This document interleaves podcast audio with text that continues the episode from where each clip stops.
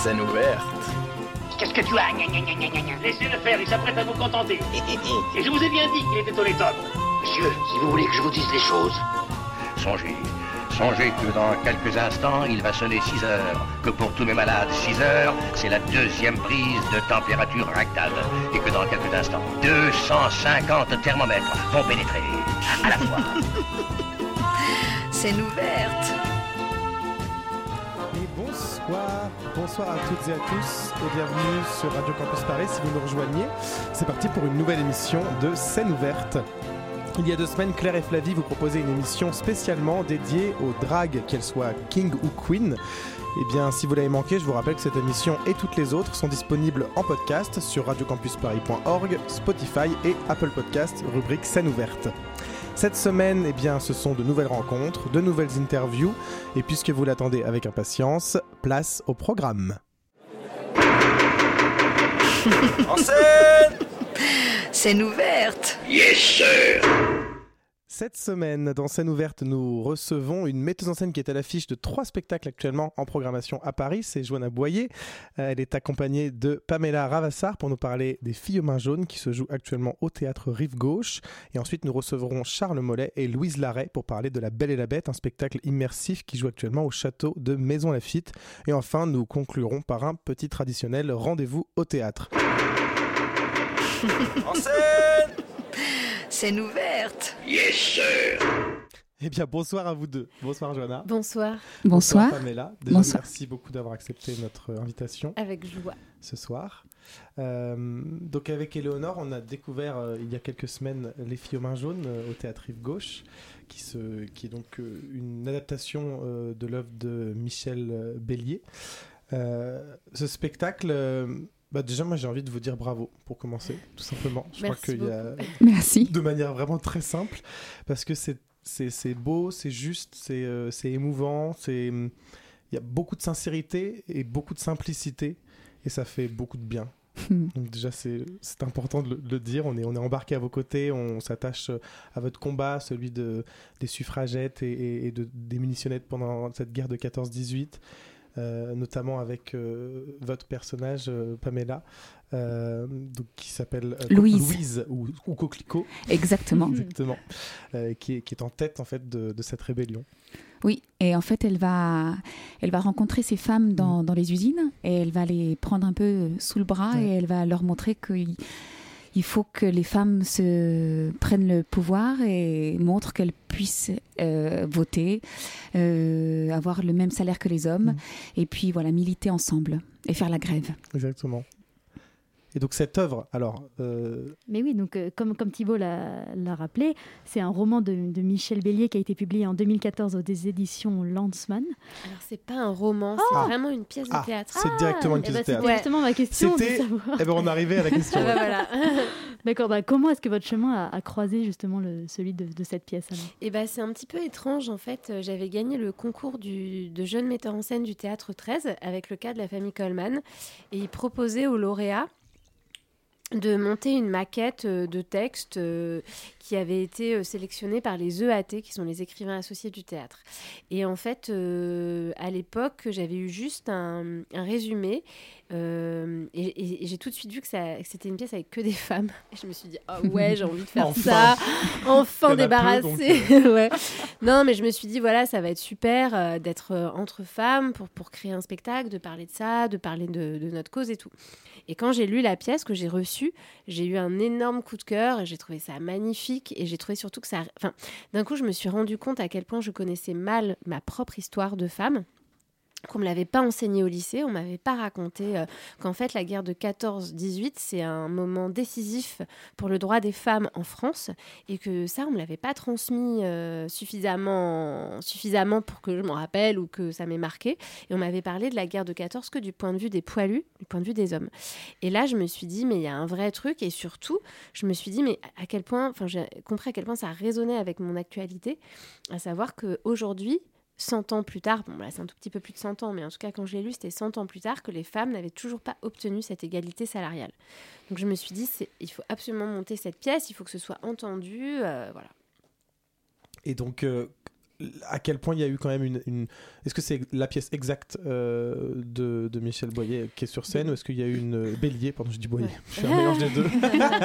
voilà, en fait, le, juste le croisement entre les deux. Ouais. Non, mais est-ce que justement, est-ce qu'on a une pièce de Michel Boyer? C'est-à-dire, est-ce qu'on a un- une rencontre entre les deux? Bah, Ou est-ce que. euh, forcément, dans la mise en scène, il y a quand même quelque part de l'écriture. Enfin, Mm. forcément, le metteur en scène, il va choisir de mettre euh, en exergue certaines choses, il va faire des choix de coupe. Ouais. Euh, donc, c'est vraiment la pièce de Michel Bélier, qui est une donc magnifique pièce, euh, extrêmement bien écrite. Après, il y a forcément mon prisme par-dessus euh, qui fait qu'il y a une, une rencontre et que ça donne euh, un spectacle. Voilà, qui serait différent, si le texte serait forcément différent s'il était monté par quelqu'un d'autre. Et alors moi, il y a quelque chose qui m'a frappé au plateau, c'est euh, les quatre énergies. C'est donc euh, quatre, quatre discours, quatre femmes, et pourtant une seule parole, même si elles sont toutes servies par euh, des, bah, des sensibilités et des, des personnalités différentes. Euh, cette, euh, cette union qu'on ressent, nous, en tant que spectateurs, euh, est-ce- comment vous la ressentez, vous, euh, au plateau euh, Surtout une question euh, pour vous, Pamela?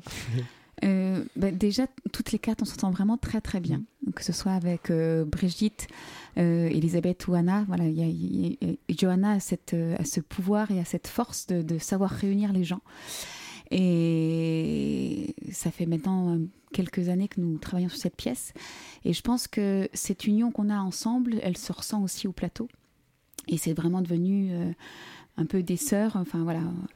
Et, c'est effectivement ces quatre personnages qui sont, qui sont très complémentaires. Euh, Il y a bien sûr il y a l'amoureuse, il y a, y a celle qui, euh, qui, qui est en guerre contre tout, il y a, celle qui fait partie un petit peu de, de la vieille France, entre guillemets. Donc voilà, c'est, et, tout ensemble en fait ne forment qu'une seule personne. Euh, ça pourrait être qu'une seule femme, mais voilà, découpée sur ces, ces quatre personnages-là. Et alors, est-ce que Michel Bélier a travaillé euh, avec vous ou pas du tout dans cette, euh, dans cette création Non, il n'a pas du tout Non. travaillé avec nous. Après, il est venu voir le spectacle, il nous suit et on s'entend très bien. Et, et je crois qu'il est vraiment heureux de cette, euh, de cette pièce. euh, mais on n'a pas travaillé étroitement ensemble. Et donc, est-ce que vous diriez que cette connexion entre les quatre femmes, elle est présente de base dans l'écriture? Est-ce que c'est euh, c'est au travail de plateau dans la création? Pas forcément, parce que bah, déjà, il y, a- il y a deux personnages qui sont un peu antagonistes, soit Mm. Louise et, euh, et, et le personnage de Jeanne. Enfin, c'est ces deux personnages qui s'affrontent un peu euh, dans, dans, dans l'histoire. Euh, après, il y, a- il y a plus de ponts avec euh, le personnage de Rose, bien sûr, parce que c'est Louise va entraîner Rose vers dans, dans son, dans son combat euh, et va l'éveiller à ça aussi.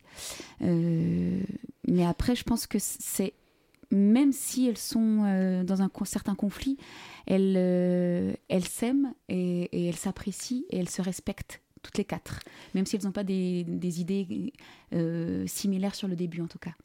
Et puis c'est vraiment une histoire euh, de sororité. Euh, on voit vraiment euh, petit à petit ces femmes tisser un lien euh, euh, de sœurs entre elles euh, et, et en fait se soutenir, se, se chérir, s'aimer, se découvrir, apprendre ensemble. C'est vraiment... euh, et, et je- pense qu'on a eu envie d'aller vers ça. Voilà, de, de trouver toutes les astuces, tous les endroits dans, dans le texte qui pouvaient raconter ça, plutôt que de raconter euh, cette, enfin, ce qu'on voit souvent, la rivalité entre les femmes, etc. Là, non, non, c'est vraiment euh, une histoire d'union. Oui, parce qu'on sent une. c'est un peu l'union fait la force. On sent une union dans un combat. Il y a un combat entre elles. Il y a un combat contre, euh, contre la société, contre euh, même contre, on peut dire, L'injustice. contre l'injustice. Mais en même temps, ce combat, elles le mènent tout- toutes ensemble, même si elles sont pas forcément toujours euh, dans la même barque. Ouais. Bien sûr. Puis elle le mène aussi pour une meilleure société. Mm. C'est pas forcément contre, enfin contre l'injustice, ça oui, mais contre la société, je, je, je suis pas convaincue. C'est pour que c'est Oui. pour que la société puisse s'améliorer et pour, pour. qu'elles puissent trouver leur place parce qu'en fait elles n'ont pas leur place. C'est vraiment c'est c'est ce que dit d'ailleurs le personnage de Louise. Elle veut elle veut que chacune ait sa place. Et, et elles se rendent compte aussi de que les hommes sont plus là et en fait elles font tout. Et elles ont eu l'habitude de faire tout déjà euh, quand les hommes étaient là. Sauf que là c'est mis en valeur. C'est surtout c'est c'est des conditions de travail où elles risquent leur vie à, à créer ces obus et à soulever enfin, des, des kilos et des kilos de. Enfin, elles sont prêtes, enfin, vraiment, elles risquent leur vie. Et justement, votre personnage, donc euh, Coquelicot, elle est, elle est socialiste et c'est un peu la première à remettre en question les conditions de travail et, les inégalités. Quels étaient les, les challenges finalement de, de ce rôle? Euh, de pas tomber non plus dans la caricature, de ne pas en faire quelqu'un euh, qu'on n'aime pas parce que trop caricatural ou trop, euh, trop dur ou euh, voilà. Enfin, en tout cas, je, je voulais qu'on apprécie et qu'on- épouse sa cause. Euh, et Johanna m'a essayé- m'a fait travailler là-dessus aussi. Et en même temps, c'est une figure. Et donc, il fallait, faut garder cette figure-là tout en montrant que c'est pas parce que c'est une figure qui, qui veut ça euh, et qui, qui impose ses convictions euh, qu'elle n'est pas antipathique pour autant. Et euh, on, on parlait donc de, de, ce, de ce combat et des, et des- comment, de, de la création des obus et tout ce qui se passe dans cette usine. Et là, tout ce travail, c'est avec quelqu'un avec qui vous travaillez souvent, Johan Nuss, pour les chorégraphies. et il y a tout un travail, comment je pourrais dire, de bah, chorégraphique finalement, en fait. Pourquoi aller chercher les mots plus loin Ouais, de mouvement, ouais. euh, qui, qui, qui vient représenter toute cette euh, lassitude et tout ce travail à répétition. Et, et alors, euh, cette collaboration avec euh, Johan, est-ce qu'on peut, on peut en parler Avec, ouais, avec plaisir. J'adore travailler avec Johan. C'est vrai que il accompagne beaucoup de mes spectacles maintenant et et en fait, ça me permet de donner corps à des choses euh, qui ne sont pas forcément visibles ou voilà euh, à ce qui est invisible euh, dans le texte. Et là, j'avais vraiment envie, euh, bah, pas de représenter les obus. Je trouve qu'au théâtre, c'était un petit peu compliqué et puis en fait, ça allait être galère et tout. Et vraiment, je me suis dit, euh, j'ai envie de, de, de, de voir ces corps en mouvement, ce travail, de le représenter, de représenter ce poids, cette fatigue. Et en fait, je me suis dit, bah, passons par de la chorégraphie. euh, et donc, ça accompagne et ça rythme toute la pièce. Donc, c'était, c'était, euh, une import... enfin, c'était important, c'était une évidence de. Ouais, dès, dès de les premières lectures, euh, dès les premières lectures, je savais que je voulais aussi, parce qu'il y a toute une histoire par rapport aux mains jaunes. Donc en fait que Mm. le timitrotoluène tâche, euh, qui est la poudre des obus, tâche leurs mains et les rend malades. Et je savais que je voulais chorégraphier la- les mains. Je voulais que les mains euh, reviennent, qu'elles soient euh, voilà visibles, qu'on voit ce- ces frottements, etc. Et du coup, bah fallait faire des chorégraphies de mains. et euh, et c'est là que j'ai appelé Johan. Et alors, euh, vous, en, tant- en tant qu'artiste au plateau, euh, ce travail euh, chorégraphique, c'était. parce que c'est pas forcément quelque chose qu'on a toujours quand on est juste simplement comédien ou comédienne. Est-ce que c'est quelque chose qui, qui vous porte dans, dans ce spectacle Oui, moi j'aime beaucoup parce que c'est les petits points de rendez-vous qu'on a Mm. toutes les quatre. Et, et à titre personnel, moi j'aime bien quand les choses sont. quand, quand on est. quand on est dans un quand on est encadré Mm. quand il- la liberté pour moi on l'a en tant qu'artiste dans quelque chose de, de très carré et de très millimétré. Sinon euh, ça déborde ça dépasse et, et on a moins de liberté au final. C'est très paradoxal. Mais euh, moi j'aime beaucoup travailler avec Johanna par rapport à ça parce qu'elle a une, elle a une manière de diriger euh, au cordeau. C'est très millimétré et, et en fait c'est un, un bonheur inouï en fait de enfin on a une confiance totale Merci. Et il y a une. euh, Il y, a une- il y a une similitude, parce qu'il y a un autre spectacle euh, qu'on a vu également euh, avec Eleanor qui s'appelle La Reine des Neiges, l'histoire oubliée, si c'est bien le titre exact. Exactement. c'est l'histoire. c'est le titre complet. le titre complet, qui se joue actuellement au Théâtre du Vieux Colombier, qui est également une de vos mises en scène. Et, et on y retrouve un lien entre les deux pièces. Ah, c'est vrai que c'est des figures euh, féminines très fortes. Là, dans le, justement, euh, vous adaptez le conte d'Anderson, non pas le, film de Disney qu'on connaît bien, et donc l'histoire est, bien différente. Et on suit le, voyage de, Gerda qui va essayer de, partir à la recherche de son ami, qui je ne veux pas trop spoiler l'histoire, euh, mais, voilà, qui qui a suivi la Reine des Neiges dans son palais de glace, et elle va rencontrer plein de plein de personnes, devoir surmonter plein d'embûches. Est-ce que c'était important pour vous de, de mettre en scène une- autre figure féminine euh? Bah, j'avoue que c'est ouais, ce qui m'a vraiment séduit euh, quand j'ai lu ce conte. Euh, c'est que on m'avait proposé de faire donc un spectacle pour les enfants et, euh, et c'est vrai que bah j'avais envie de transmettre ça aux, aux petites filles et aux petits garçons que en fait les femmes et les petites filles pouvaient être aussi fortes que les garçons et qu'elles pouvaient surtout euh, euh, partir à l'aventure, se connecter à leur propre puissance, se découvrir euh, fortes, courageuses et surtout euh, partir à l'aventure pour retrouver un ami et non un amoureux. Et en fait, je trouvais qu'il y avait tout ça dans le conte d'Andersen et, et en fait, je me suis dit, mais moi j'ai envie de raconter ça aujourd'hui aux enfants. quoi. Et il y a quelque chose avec euh, les figures euh, féminines fortes euh, qui, qui vous animent aussi, qui se retrouvent. Oui, alors c'est vrai qu'en plus dans le conte, il y a plein d'autres plein d'autres femmes.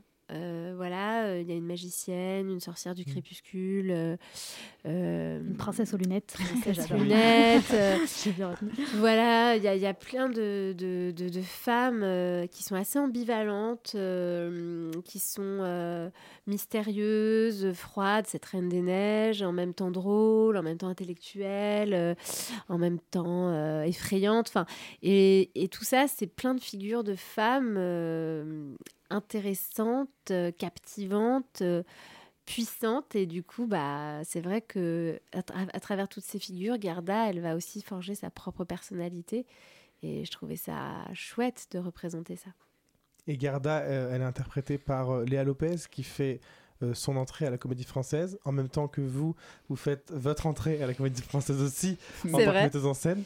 Euh, ro- il y a- il y a- il y a- là aussi, il y a une rencontre finalement. bah ouais ouais carrément euh, Léa à la base c'est pas elle qui devait jouer Mm. euh, le rôle principal c'était euh, Géraldine Martineau qui a pas pu euh, pour une question d'agenda euh, et de voilà de- Mm. Interne à la Comédie interne à la Française, comédie ouais. française donc bah moi j'étais ravie ravie de, de travailler avec elle je trouve qu'elle elle avait vraiment une une grande force, euh, euh, une- très très douée, très une belle intelligence de texte euh, et qu'en fait elle était euh, un peu parfaite quoi pour pour Hmm. incarner cette petite fille. L'heureux euh, hasard. euh, Ouais, l'heureux Parce hasard. qu'elle était, quoi. à l'origine, elle était sur euh, un, un multi- un autre multirôle euh, Ouais, dans elle, la est- pièce. elle devait jouer la petite brigande et euh, la magicienne. Ouais. Et Donc au final. euh, Au final, elle s'est retrouvée euh, ouais, la rôle principal euh, pour sa première pièce au français. Donc euh, c'était c'était beau quoi. Beau de voir ça. Pardon. Et donc, comment ça s'est passé cette création euh, avec les, les comédiens de la comédie française? Bah, ça s'est bien passé, euh, ça s'est passé plutôt dans la joie, dans, dans la rigolade, parce que hum, c'est une pièce qu'on a donc adaptée avec Elisabeth Ventura, qui est aussi sur Les filles aux mains jaunes, Oui. qui joue euh, Rose. Qu'on a vu aussi d'ailleurs euh, dans, l'invention de euh, l'invention- vies aussi. oui. On Exactement. a tout vu. Et en fait, Elisabeth, donc avec Elisabeth, euh, du coup, j'ai perdu le fil. Oui, pardon. Donc, Que euh, adapté avec Ah oui, Elisabeth. oui, voilà. oui, Elisabeth a fait l'adaptation Avec les comédiens de la avec les comédie Ah oui, de la donc avec les comédiens, bah, ça c'est vraiment... moi, je coupe. Et... Voilà, et dans l'adaptation, pour nous, c'était très important que ce soit d'écrire pour des comédiens, Mm. pour euh, que ce soit incarné, joué. Et, euh, et voilà, et du coup, je pense que les comédiens du français, ils ont trouvé le- tout de suite l'aspect ludique qu'on recherchait dans l'adaptation. Et, euh, et voilà, et on s'est quand même vraiment beaucoup amusé, quoi. Consciencieusement, bien sûr, mais, mais c'était drôle à faire et à inventer.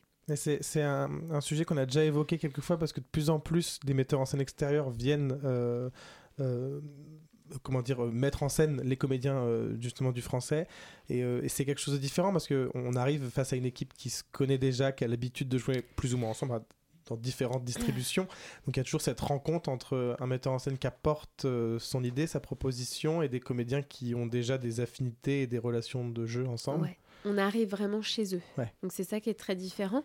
D'habitude, euh, les comédiens, j'ai l'impression qu'ils viennent chez moi. Mm. Euh, un peu dans mon univers, dans ma façon de faire, dans ma façon de travailler, etc. C'est comme si je les invitais chez moi. Et là, euh, j'étais invitée chez eux, donc c'était un peu différent. Euh, voilà, il y a des moments où il a fallu qu'on s'ajuste, qu'on se comprenne, qu'on voilà, qu'on apprenne à voilà nos façons de travailler. Mm. Moi, je travaille de façon très rythmée. euh, je demande beaucoup en répétition. euh, et, euh, et c'est vrai que voilà, pour moi, le rythme, c'est important. Et les comédiens du français, ils ont besoin aussi d'avoir euh, leur liberté. Donc c'était tout un voilà, euh, mais, mais vraiment, c'était quand même vraiment chouette. Ça, ça s'est bien, on s'est bien ajusté quoi. Voilà. la rencontre Ouais, était la rencontre sympathique. était là. ouais. Et ça, ça se voit puisque la, la, la recette, euh, la recette fonctionne après de tout ça, cette rencontre. euh, parce que du coup, j'ai abordé le spectacle sans même, enfin, on l'a présenté en, en, en quelques mots, mais, euh, mais là aussi, c'est, euh, c'est, c'est une, enfin, je trouve que c'est une vraie réussite. C'est un, un très très beau, euh, que ce soit visuellement ou euh, dans ce qu'on dans ce qu'on ressent, ce qu'on reçoit, ce qu'on là où ça nous transporte. Je moi des fois je suis revenu euh, retombé en enfance euh, devant ça et en même temps on a l'histoire, l'adaptation que Disney a fait de, de la Reine des Neiges donc on, on a aussi des, des choses qu'on retrouve et on se dit ah oui tiens là lui euh, on a moi j'ai vu alors en plus, bon, moi je travaille sur la Reine des Neiges en ce moment de Disney, donc je, des- je fais des, des parallèles, mais je vois le, le personnage d'Olaf et de, et de Sven, qui est le, le cerf de. Ah ouais, J'ai l'impression qu'ils sont reliés en un seul, par exemple, dans cette, Et euh, oui, c'est possible. dans cette lecture. Ouais, ouais, il, tout à arrive, fait. euh, il arrive tout en blanc, euh, et il a un peu les deux Oui, personnalités. c'est vrai. Donc on, on voit des, des liens Des qui liens, se tissent, qui sont, à fait. euh, qui, qui, oui, qui- sont charmants. Non, mais c'est vrai que dès le premier flocon de neige qui tombe sur scène, on est complètement embarqué. Enfin, moi, vraiment, j'avais les yeux écarquillés du début Mm. jusqu'à la fin. Donc, comment est-ce que vous avez travaillé ce merveilleux, avec notamment la scénographe Caroline Mexme et avec les costumes de Marion Redman? Comment est-ce que vous avez imaginé ce... Hmm, bah, on était embêtés au début parce qu'il fallait raconter un voyage, Mm. euh, donc il fallait trouver plein d'espaces différents tout en restant quand même dans la suggestion. Euh, donc euh, voilà, on a construit peu à peu cette idée de château suspendu. Euh, voilà, comme une vignette. Euh, Après, on s'est dit, ah, bah, les mondes, ça serait intéressant euh, que ce soit comme des petites boules de neige, là, les boules de neige qu'on agite. Donc, de créer plein de petits mondes comme ça, euh, en suggérant avec quelques éléments. voilà. Pour les costumes, on s'est dit, tiens, ça serait peut-être intéressant de raconter à travers les costumes le voyage de Gerda. Donc vraiment, euh, les influences du costume, elles partent euh, de Pologne, ensuite elles vont au Danemark, euh, ensuite elles vont jusqu'à la Laponie. Donc par exemple, le costume du renne, c'est vraiment le costume traditionnel lapon. Enfin, en fait, y a, voilà, on a travaillé comme ça, petit à petit, en essayant de s'imprégner de l'univers nordique et en aussi utilisant toutes les capacités du vieux colombier, où il y a, il y a les dessous, il y a les cintres, il y a une grosse machinerie au vieux colombier, donc c'était intéressant de se dire, bah tiens, on va utiliser tout ce qu'on peut faire dans ce théâtre, Euh, on peut aussi beaucoup euh, jouer sur le son des arrivées de sons différentes. Et après, voilà, moi j'avais vraiment envie de mettre de la magie. euh, parce que je me dis, voilà, quand t'es enfant, la magie, Mhm. c'est quand même euh, un truc euh, qui marche à tous les coups, euh, enfin, voilà, qui t'emmène directement. euh, donc, euh, donc voilà, on- je me suis dit, je veux commencer par un prologue euh, magique. euh, et, et voilà. Est-ce que c'était la, la première fois que vous travaillez sur euh, un spectacle plus à destination, même si c'est pas vraiment un spectacle pour enfants, mais un spectacle qui peut être à destination d'enfants euh, Bah, quand même, c'est vraiment, enfin, pour Enfin, nous, c'est vraiment ouais, voyez destination des vraiment comme enfants. un- oui, non, Enfin, mais c'est tout public. c'est ça, c'est je, pars du principe qu'un adulte peut le voir sans Oui. se dire je suis en train de voir un spectacle avec une princesse. Et- Oui, oui, oui, oui, oui, c'est tout à fait. c'est ça ce que je voulais. euh, C'est vraiment tout public. euh, et euh, non, c'était la première fois que je travaillais pour euh, le tout public. Voilà, ça, Mm. je j'avais jamais fait. Euh, Voilà, et en même temps, c'est la même chose. hein, c'est euh, c'est pareil. Il y a juste plein de moments où tu te dis, tiens, euh, enfin, tu essaies quand même de te mettre. euh, je crois que c'est ça, on s'est tous mis, euh, surtout pour les répétitions, dans, dans une attitude ludique. Et, voilà, de se dire, ok, on va s'amuser. Mm. Un peu comme les enfants savent tellement bien le faire. revenir à. Et on va pas se prendre la tête. Quoi. Ouais. Et en même temps, je trouve que c'est rempli de poésie aussi. Merci. Et est-ce que. bah, parce que, oui, bah, C'est vrai que Pamela, vous étiez là le, le Moi, j'ai même soir que nous. Le même soir que nous, on s'est, on s'est C'est croisés euh, ce soir-là.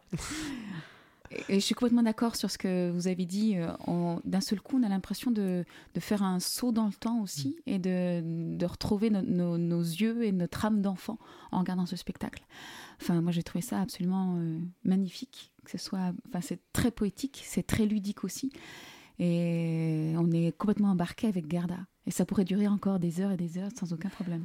Merci, j'ai bien fait de venir. ça. Et On faire le numéro 2. on parle de la recette qui est, qui est l'amusement pour du coup ce spectacle-là, mais je suppose que même pour les filles aux mains jaunes aussi, il y a besoin de passer par. euh, bah, de toute façon, il faut s'amuser, même si on raconte une histoire bah qui n'est oui. pas du tout euh, drôle. on a besoin de ça aussi, la recette est la, est la même. Oui, oui ben d'ailleurs, il y a de l'humour dans les filles aux mains Oui. jaunes. Enfin, notamment le Mhm. personnage de Jeanne a, Tout à fait. a ses, petits, euh, ses petits moments euh, humoristiques euh, par-ci par-là. C'est vrai qu'elle vous envoie des pics, mais quand est-ce que tu arrêteras de penser je Voilà, C'est quand même je, moi, je super m'en drôle. prends plein la trogne. Et même dans des, des conditions assez dures, elles arrivent à trouver du temps toutes les quatre. Elles sont heureuses, elles prennent des photos. Enfin, je sais pas, Ouais. il y a quand même tellement d'espoir et tellement de joie alors que c'est une période. Mais je crois qu'on a cherché dans les filles aux mains jaunes à, à prendre tout ce qu'on pouvait prendre de drôle, de, de ludique. De... Enfin, vraiment, on a essayé au maximum euh, de d'éclairer cette histoire euh, avec toute la ouais la l'humour euh, et hum, la joie qu'il y a malgré ce travail à l'usine malgré le froid. En fait c'est l'amitié quoi. Enfin je sais pas c'est ça c'est tu tu t'amuses tu, tu ris avec tes amis et du coup le monde est plus beau quoi donc euh, on a vraiment travaillé dans ce sens Et c'est cet humour, moi je trouve aussi, qui, qui permet aussi de mettre en valeur les conditions encore Mm. plus difficiles. Euh, si c'était que dur, euh, il y aurait moins de relief. Ouais. Et puis ça, ça pourrait devenir pathos un peu aussi. Donc, euh, Là, on ressent cette, euh, cette chute et cette opposition justement euh, entre, entre cette, cette joie qu'il peut y avoir entre elles. D'un seul coup, on se retrouve face à la réalité de, de la vie en fait. Et donc ces trois, alors il y a, donc, il y a trois pièces euh, de, de- qui jouent en ce moment à Paris, deux dans le même théâtre, au théâtre Rive Gauche, donc Les filles aux mains jaunes et L'invention de nos vies, qui jouent pour l'instant jusqu'en. les deux spectacles jouent jusqu'au 31 juillet Très non, bien. Euh. Ah, je me disais, ah d'accord, ça y est, c'est prolongé. C'est un scoop. Jusqu'au N'importe 31 quoi. décembre. Non, 31 décembre Très bien. ouais. Très bien, peut-être. Peut-être Espérons-le 31 jusqu'en juillet. juillet. hein, euh, qui sait voilà. Euh, et euh, à la Comédie Française jusqu'à mi-décembre. jusqu'au 8 janvier Non, jusqu'au 8 janvier. Ouais, Ouais. Je suis bien euh, super. Je, je mélange tout dans ma tête. Donc euh, tous les soirs, euh, du mardi au, au Alors, les samedi. filles aux mains jaunes, c'est du mercredi au dimanche. Ouais. C'est à 19h du mercredi au samedi et le dimanche. 17h30. Très bien. L'invention de nos vies, c'est du mardi au samedi à 21h et le dimanche À à 15h. 15h. Parfait. Et la Reine des Neiges, alors c'est le mardi à 19h, du mercredi au samedi à 20h30 et le dimanche à 15h. Merveilleux. Je vous fais travailler. Bah, non, mais maintenant vous avez toutes les infos. Voilà. Donc, allez au théâtre, chers amis. Merci beaucoup d'avoir accepté notre invitation. Avec Et puis, plaisir, merci euh, à vous. Et puis euh, Merci. À, à très bientôt. Tout de suite, une petite pause musicale. On est plus ou moins dans le thème.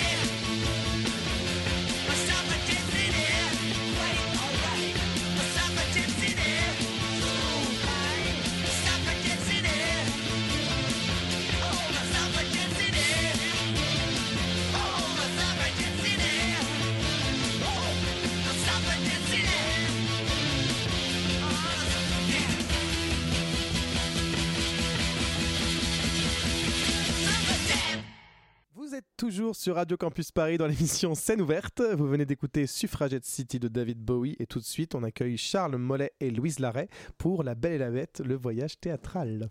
Thibaut, tu te demandes qu'est-ce que c'est La Belle et la Bah, Bête, le c'est voyage exactement théâtral ce que je me demande, même si je l'ai vécu avec toi, mais tu Et vas alors, figurez-vous que le 27 novembre, Thibaut et moi sommes allés au château de Maison Lafitte. Pas seulement pour admirer son architecture, mais aussi pour participer à un voyage théâtral. C'est ainsi que nous avons pu assister à La Belle et la Bête. Alors tout d'abord, à notre arrivée, on nous remet euh, à notre groupe une cape de couleur. Notre Nous groupe- c'était la grise. Nous, on était la couleur grise. Voilà, notre groupe était composé d'une trentaine de personnes de tous les âges, des familles, des amoureux, des fans de théâtre. Et ni une ni deux, nous voilà partis vers le château. En une heure, nous découvrons l'incroyable histoire de la Belle et la Bête à travers les différentes salles du château. Il y aura des scènes de découverte, de doute, un grand banquet, des tableaux vivants, des costumes, de la musique, un grand bal dansé. Bref, peu importe notre âge, on a des étoiles plein les yeux. Et c'est un peu drôle parce que juste avant, on parlait de La Reine des Neiges avec euh, Joanna Boyer, où elle a mis en scène à la Comédie Française l'œuvre originale qui a inspiré Disney. Et là, bah, c'est la même chose. Donc on Le se retrouve conte. là aussi dans, dans le conte qui a euh, ensuite inspiré La Belle et la Bête qu'on connaît euh, de, de Disney. Euh, bienvenue à vous deux. Bonjour. Merci de votre invitation. Merci beaucoup. Euh, moi, j'ai envie de, vous demander, donc déjà sur ce spectacle, vous l'appelez euh, un, voyage théâtral. Est-ce que, est-ce que vous pouvez nous, nous expliquer un peu cette, cette, cette appellation?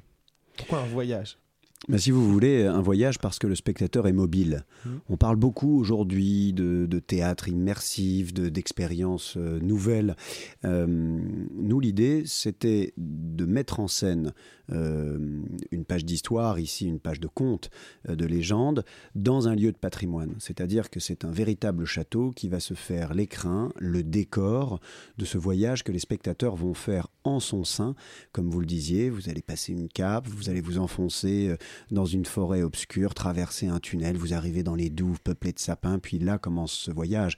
Vous allez passer euh, des cuisines à la salle de bal, vous allez euh, traverser les corridors secrets, gagner les entresols. En fait, on va vraiment passer dans tous les espaces possibles et imaginables de ce château, de façon souvent complètement inattendue. Justement, la, la surprise est là pour, pour attirer l'attention des spectateurs. Et vous ne passez pas plus de cinq minutes dans un endroit que déjà une nouvelle porte s'ouvre sur un nouveau décor, sur une, nouvelle magie qui vous permet de progresser comme ça dans le conte. Alors c'est c'est immersif parce que les comédiens sont tout autour de vous, ils sont tout proches de vous, et dans ce tourbillon de costumes, de décors, de musique, vous allez traverser le conte, rencontrer, suivre la belle, rencontrer la bête et tous les personnages qui sont euh, autour d'eux. C'est en cela qu'on s'est dit que ça pouvait être apparenté à un véritable voyage avec à la fin un grand final euh, sous les lustres aux cristaux centenaires. Voilà. C'est un projet un peu fou, non? Ben, tous les projets qu'on. Tous- ils sont tous fous. Oui, ils sont fous, euh, tout, parce qu'on fait plein de spectacles comme ça. On en a un euh, euh, au château de Rambouillet en été euh, qui se passe en 1959. C'est un sommet d'État en plein cœur de la guerre froide entre Eisenhower et De Gaulle. Mais en fait, c'est tout aussi fou parce qu'on est dans des lieux d'histoire euh, et euh, euh, on, on joue dans ce patrimoine qui est révélé quelque part par le, par le jeu d'acteurs et les spectateurs. À chaque fois qu'une porte s'ouvre, les enfants se ruent dans les pièces en courant, les adultes suivent à- presque au même rythme que les enfants parce qu'ils redeviennent eux-mêmes un peu enfants. Et, euh, et la folie, c'est surtout qu'on associe à la création, euh, ici à Maison Lafitte, pas moins de 500 volontaires euh, bénévoles qui sont des gens qui habitent à côté du château, qui vont pousser la porte, qui vont se former à la danse, au théâtre, à- voilà. Et, et- et en fait, le château n'est pas seulement l'écrin d'un spectacle, mais il devient surtout l'écrin d'une aventure humaine qui, elle, est absolument extraordinaire. Alors, comment euh, comment s'est passée cette, euh, cette création? Est-ce que c'est une commande de la part du château? Est-ce que c'est vous qui avez approché euh, le château avec un projet? Est-ce que le même on parlait du coup des bénévoles qui sont autour Est-ce que il y avait une volonté de faire quelque chose avec ces bénévoles qui étaient là? Enfin, qui est venu à qui? Comment les choses se sont emboîtées? Mais En fait, depuis 2014, euh, on, on a fondé euh, avec mon associé euh, Julie une maison de production qui crée des spectacles historiques dans des lieux de patrimoine. Et on a joué dans tout un tas de châteaux comme ça. En ce moment, on joue également au château de Champs-sur-Marne, un grand réveillon, une sorte de soirée de, de réveillon d'Anton Abbey, euh, Secret Défense à Rambouillet en 1959, et La Belle et la Bête. Au château de Maison Lafitte, c'est un château, comme euh, beaucoup d'autres euh, en France, qui euh, est régi par le Centre des Monuments Nationaux. Ce sont eux qui gèrent le, le Mont-Saint-Michel, l'Arc de Triomphe ou encore l'Hôtel de la Marine, qui est une- une- leur, dernière, leur, leur dernier lieu absolument exceptionnel, hein, vraiment fou.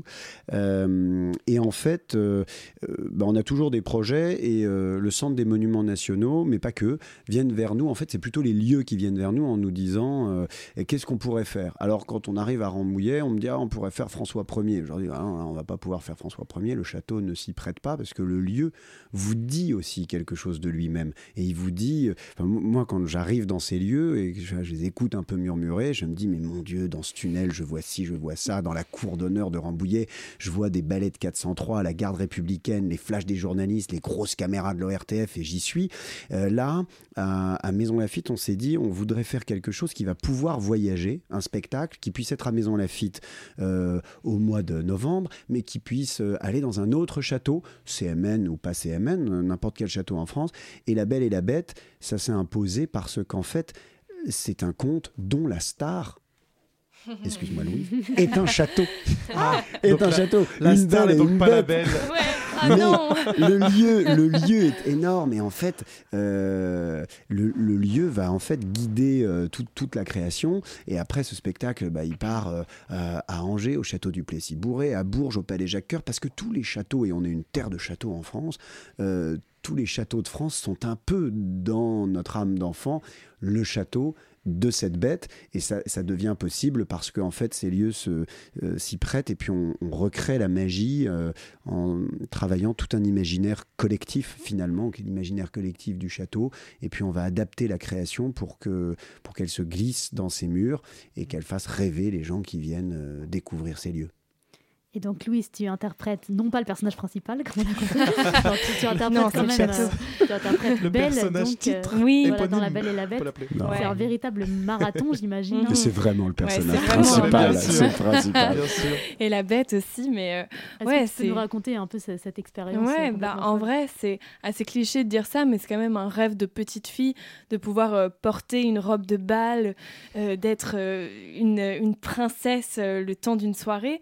Euh, moi, je suis très heureuse de faire partie de ce projet. Merci euh, de m'avoir prise, merci euh, à tout ça, quoi, parce que c'est assez dingue.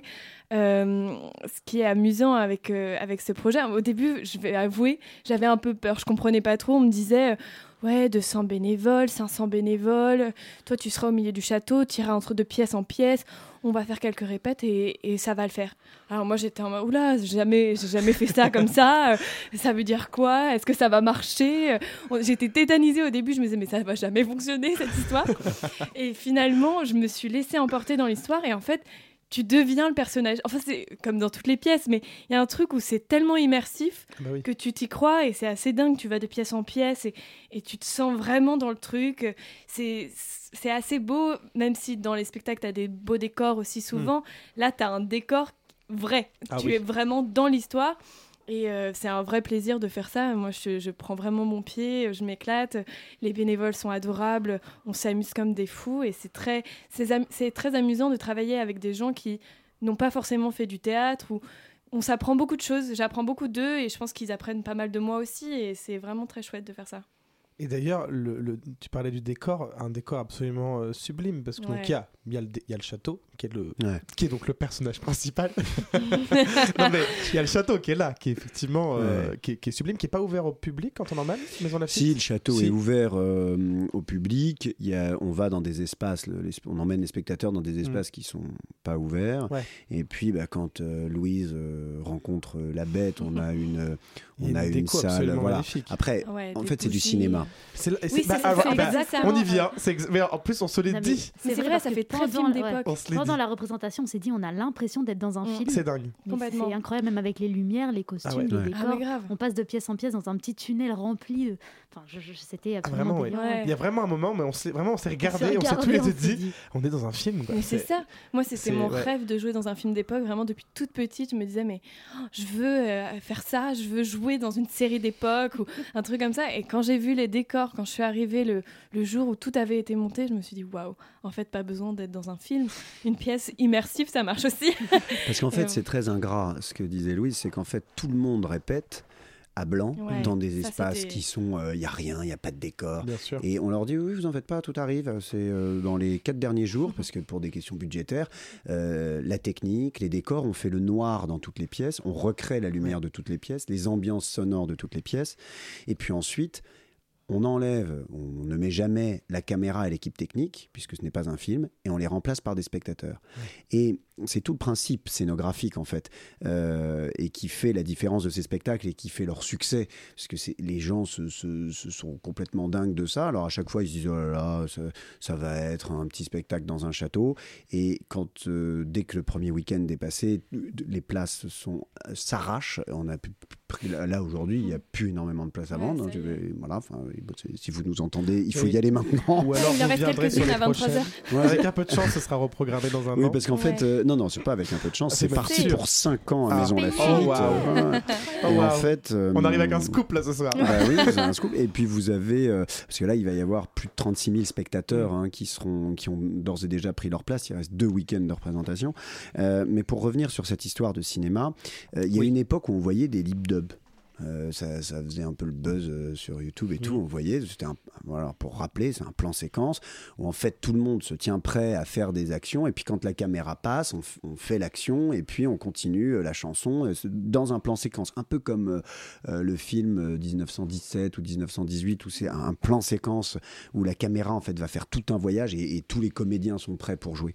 Et bien là, c'est ça qui est dingue pour tous les participants et a fortiori euh, pour celles qui jouent le rôle de Belle, elles sont 12. hein. Le spectacle démarre toutes les 10 minutes, Voilà, vous partez ça. par groupe Ouais, de 30, ça, c'est du intense. matin 9h jusqu'au soir minuit, c'est Ouais. jamais que que ça s'arrête. on en Louise disait être belle le temps d'un soir, mais en fait, Mais en c'est- fait, cinq fois dans un soir. c'est le, le temps de 24 Des heures. en fait, cuisines au bal.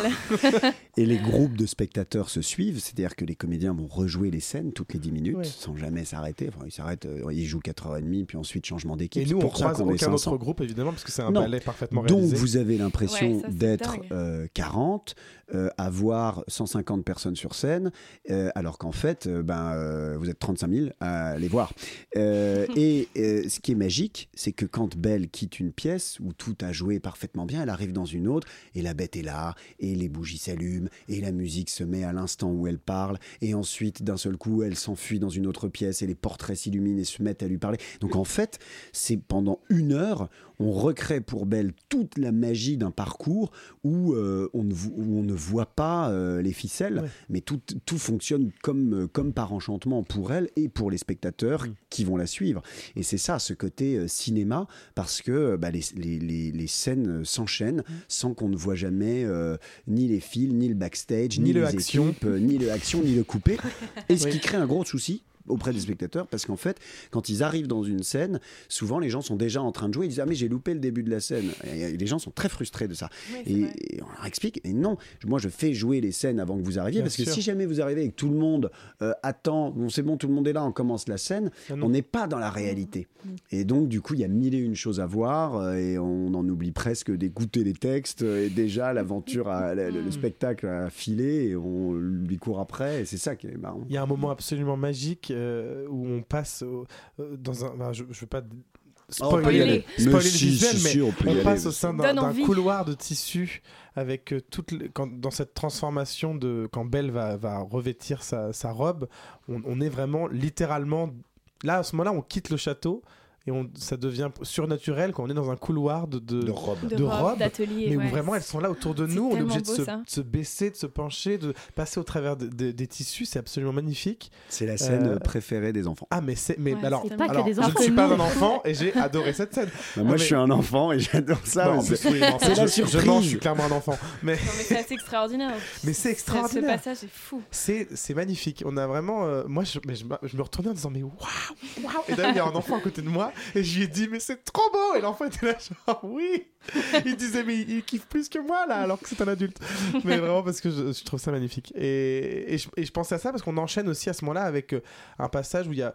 on continue d'avancer, mais voilà, les gens parlent autour de nous. Il y a la, il y a, euh, la, la- la costumière qui est en train de, mettre un dernier, un dernier coup d'aiguille. Et, et là, pour le coup, bah, on est en plein dans, dans ce que vous disiez, c'est-à-dire on- on- évidemment, on rate des choses puisqu'ils sont en train de parler depuis euh, 10 minutes, ils continuent à parler après, mais on se dit, mais waouh, on est vraiment au milieu de ça. Et puis elle passe devant nous et ah, ah, bah, il me faudrait la pièce pour la, pour la chambre 12. Je dis n'importe quoi, c'est la, texte, mais- on est la petite souris du château voilà. en train d'observer comme ça, Ça. le- toute la scène. Et là, ce passage-là, c'est absolument, euh, ouais, c'est absolument génial. Voilà, Ah là C'était juste là. pour la petite. Mais- euh, J'adorerais le redécou- enfin j'adorerais le découvrir moi. Maintenant nous on court dans le château les belles vraiment entre chaque scène on court donc on profite moins de, de, de tout ça mais c'est vrai que en tant que visiteur je me dis que ça doit être quand même dingo quoi.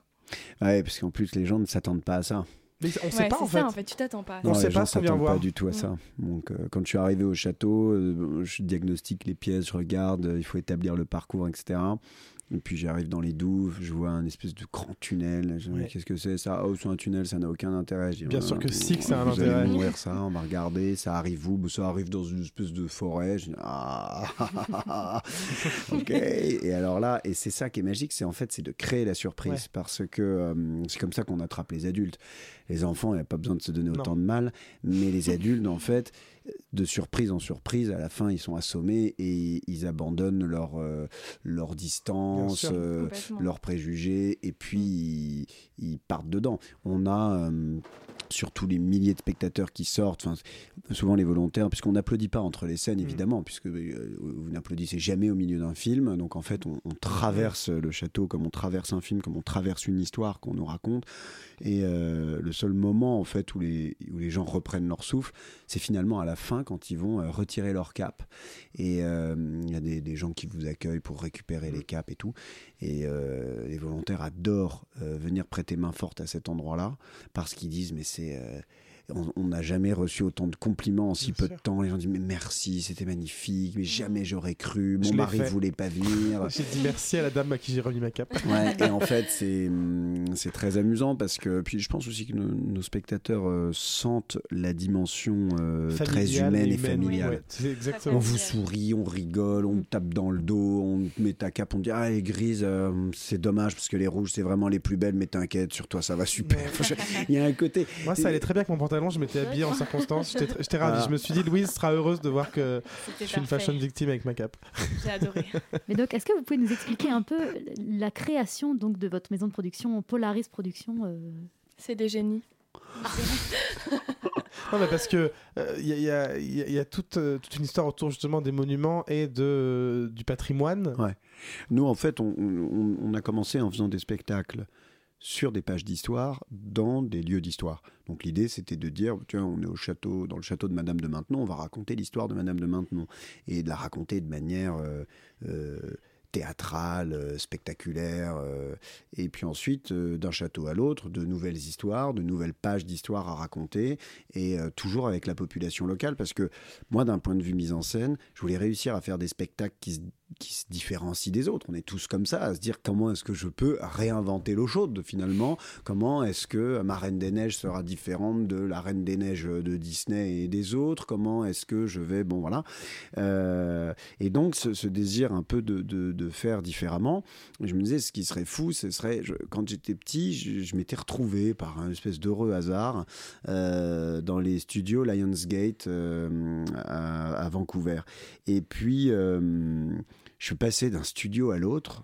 euh, et, et toujours une porte s'ouvrait sur des nouveaux décors les plus hallucinants les uns que les autres, vraiment très cinéma. Et je me disais, mais, mais c'est dingue, il faudrait que les gens puissent vivre ça. On est dans le film. Vous avez à Paris euh, des studios à Brie-sur-Marne où ils sont en train de tourner euh, euh, Versailles, Franklin, machin bidule. Et il y a des décors partout et tout. Sauf que bon, bah, monter un décor comme ça, c'est énormément d'argent. Mais en France, on a la chance d'avoir des décors historiques qui sont là partout et d'un étage à l'autre, des salles remplies de cristaux, des caves lugubres, des petits couloirs mystérieux, des portes secrètes et tout. Les châteaux, c'est génial pour ça. Et donc, je me suis dit, il faut qu'on crée un spectacle dans un château, mais après, il faut peupler tout ça. Si jamais on n'avait que des intermittents du spectacle, le billet, il serait à, il, serait à 800 euros. C'est pas possible. Donc, du coup, profitons-en pour associer des gens, un peu à la façon du Puy du Fou, euh, des gens qui viennent de ci, de là, et puis qui ont envie euh, de se frotter un peu au théâtre, de s'inventer une nouvelle vie un instant. J'avais jamais imaginé que ce serait un raz-de-marée pareil, parce que quand on lance des inscriptions, là, euh, dans la fin du spectacle, les gens peuvent s'inscrire. Il y a plus de 450 personnes personnes qui sont d'ores et déjà inscrits pour être volontaires l'année prochaine, sachant que ceux qui sont déjà en place ne vont pas arrêter. Donc, si vous voulez, il y a une envie. Les gens ont envie de se changer les idées, de s'amuser, de se dire, mais je m'en fous, je vais apprendre, je vais faire un petit rôle de figuration, et puis on verra bien où ça va. Puis à la fin, ils deviennent acteurs, ils disent du texte, et ils sont heureux. ils- voilà. Et donc, du coup, on s'est mis à, à remplir tous ces espaces de château avec plein de gens en costume la magie, euh, les décors, euh, les costumes, les accessoires, les machins, les trucs, et à créer une histoire. Et d'un seul coup, bah, c'était parti. Le public vient, et ensuite, il ne fait que redemander à revenir. À Rambouillet, on me dit oh là là, euh, 1959, c'est euh, euh, De Gaulle, Eisenhower, c'est rasoir. le spectacle porte sur la conquête spatiale, la bombe atomique, merci. Mais en fait, quand les gens arrivent et que on les met dans, dans un cortège présidentiel de 403 qui partent à toute berzingue vers le château, qui sortent dans la cour d'honneur, le tapis rouge, la garde républicaine qui se met sabre au clair et les photographes qui vous tombent dessus en disant Madame la sénatrice, Monsieur le sénateur, pouvez-vous commenter l'assassinat de Monsieur Bédalides S'il vous plaît, le général de Gaulle est-il revenu Et en fait, les gens sont comme ça, et en haut, le chef du protocole qui les attend. euh, Bienvenue, madame, monsieur le conseiller, s'il vous plaît, suivez-moi, nous allons aller tout de suite à la conférence de presse. Ça y est, les gens, ils sont complètement embarqués et disent, mais c'est génial. Et après, euh, les services secrets, OSS, les espions, euh, le KGB. Et tout est réel, c'est-à-dire que toutes les histoires qu'on va raconter euh, sont parfaitement réelles, parfaitement documentées, etc. Et donc c'est ça la, la- la magie de ce qu'on fait, c'est mettre des gens ensemble pour créer un contenu complètement dingue pour les spectateurs, s'autoriser des folies euh, totales pour leur faire vivre des choses que jamais ils ont vécues et jamais ils revivront. Euh, et euh, bah, le- le- les, les- les 403, les hélicoptères, les machins, les trucs, les gens sont complètement hallucinés. Ils avaient dit jamais j'aurais imaginé. Et avec La Belle et la Bête, c'est pareil. Ils s'étaient dit ah bah non, un truc pour enfants, machin. Et jamais j'aurais imaginé le tunnel de feu, le tunnel de robe, euh, le- la- la- l'héli qui se lève, le bal avec tout qui tourne partout. Et en fait, ben ouais, on vous plonge dans la magie. C'est hyper onirique. Et ça, c'est un grand plaisir à créer. C'est beaucoup d'énergie. Euh, Louise peut en témoigner, mais ça marche d'enfer sur les gens. Il faut qu'elle vous raconte quand elle fait danser les enfants. Mais c'est. c'est, Ah oui, Ouais, magnifique. Ça, Parce ils que adorent. À un moment où tu chantes, On a une chanson, elle est belle, on a une petite chanson. euh, Enfin, vous chantez ce que vous êtes douce. Voilà, on, on est 12 à chanter. Mais là, euh, on prend les enfants. En fait, déjà, c'est assez dingue cette scène parce qu'on arrive avec la robe et déjà, on entend, dès qu'on rentre dans, la, dans, dans cette pièce-là, Elle est trop belle. Ah, elle est trop belle. Alors déjà, c'est tellement mignon. Et après, on chante. Et là, moi, souvent, ce que j'adore faire, c'est je prends des, j'essaye de prendre tous les enfants parce que je me dis c'est tellement un plaisir pour eux. Je les prends par les mains et je les fais virevolter, tourner. Parfois, je les fais faire un tour de la pièce. Et les regards des enfants, mais c'est des étoiles dans les yeux, les yeux qui brillent, grands ouverts. Et ils sont tellement heureux de vivre ça. Et ça, c'est vraiment, c'est génial, quoi, de et, faire et- vivre ça et aux pas enfants. que les enfants, Louise. Parce que tu as Ouais, été une des premières à le faire. Et en fait, Oui. ce qui se passe Ouais, dans le groupe, Ouais. il y a quelque chose de très humain qui se passe à ce moment-là. Quand elle les prend par la main, et en fait, c'est un peu terrible ce que je vais vous dire, mais on le voit tout de suite. Il y a une armée de téléphones qui sortent. Ouais. Tous les Oui, spectateurs commencent Bien à sûr. Photographier. ça, ça- Pourquoi? Parce qu'ils ils sentent quelque chose qui monte en eux, qui n'auront jamais sur la photo, mais qui est une émotion, qui est quelque chose de ah c'est tellement beau, c'est tellement et les enfants en fait on lit du rêve dans les yeux des mômes et ça Mhm. fait rêver les parents, ça fait rêver vrai, les beaucoup de adultes. sourires de parents. Et pas que les parents, tous les gens, mais, mais Mm. les personnes âgées. Moi, j'ai des amis qui sont venus, qui, qui ont pleuré Ouais. à ce moment-là parce que, bon, il y a le chant qui est quand même prenant, et ensuite, il y a cette pure tranche de beauté, de, de quelque chose de très pur de l'enfance. On, on voit le rêve de l'enfance qui souvent nous a quittés parce qu'on n'oserait pas aller danser avec Belle quand on est adulte et tout. Et les gens pleurent à cause de cette humanité très touchante, de ce petit Ouais. geste très simple. Et c'est ce qui fait la beauté de ce spectacle qui est là pour les gens et qui se crée avec les gens. C'est très très très beau ces moments-là.